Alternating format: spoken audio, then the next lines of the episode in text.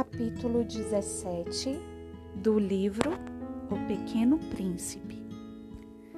Quando queremos fazer graça, às vezes acabamos nos desviando um pouco da verdade. Eu não tenho sido completamente honesto sobre o que lhes disse acerca dos acendedores de lamparinas. E compreendo que corro o risco de dar uma falsa ideia de nosso planeta àqueles que não o conhecem. Na verdade, os homens ocupam um espaço bem pequeno sobre a Terra.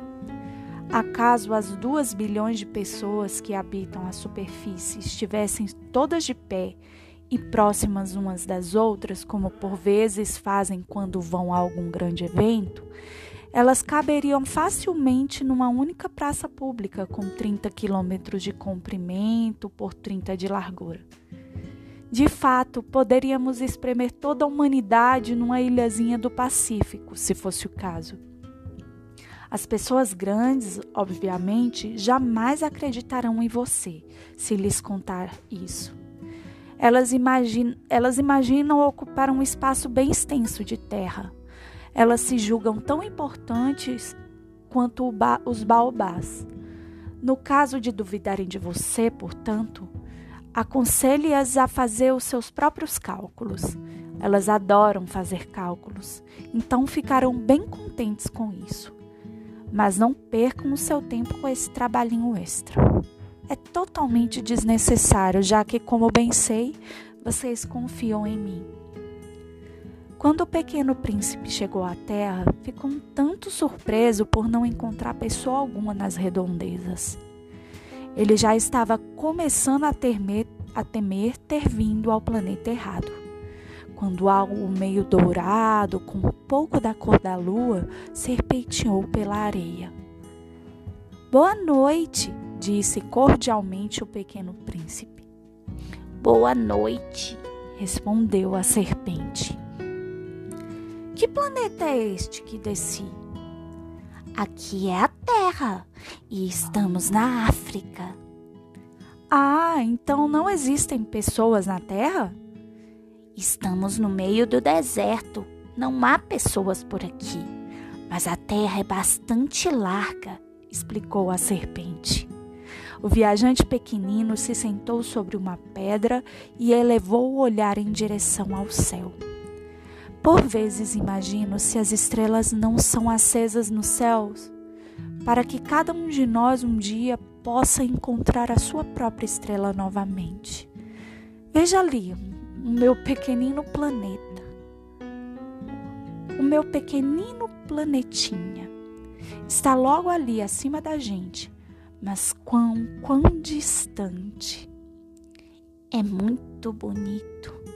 Mas o que lhe trouxe até tão longe de lá? Eu venho tendo alguns problemas com uma flor, explicou o pequeno príncipe. Ah, disse a serpente. Então ambos ficaram em silêncio.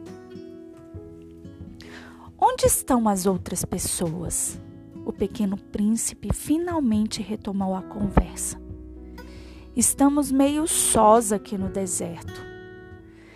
Também não há solidão entre as pessoas, disse a serpente. O pequeno príncipe a encarou por um longo tempo. Você é uma, você é um animal engraçado, disse ele. É fina como um dedo. Mas sou mais poderosa do que o dedo de um rei. O pequeno príncipe sorriu. Você não é assim tão poderosa. Sequer tem pés, não pode nem viajar. Eu posso lhe carregar mais longe do que qualquer navio. E tendo dito isso, se enrolou toda no tornozelo do pequeno príncipe, como um bracelete dourado. Quem quer que eu toque, mando de volta para a terra de onde veio disse a serpente. Mas você, você é puro e verdadeiro. E ademais, você veio de uma estrela. O pequeno príncipe não respondeu. Você me dá certa pena. É tão frágil para esta terra feita de granito. um dia posso lhe ajudar. Se por acaso tiver muita saudade do seu planetinha, eu poderia. Oh, mas eu a compreendo muito bem, disse o pequeno príncipe. Mas por que você sempre fala através de enigmas? Eu resolvo todos eles, disse a serpente. E então ambos ficaram em silêncio.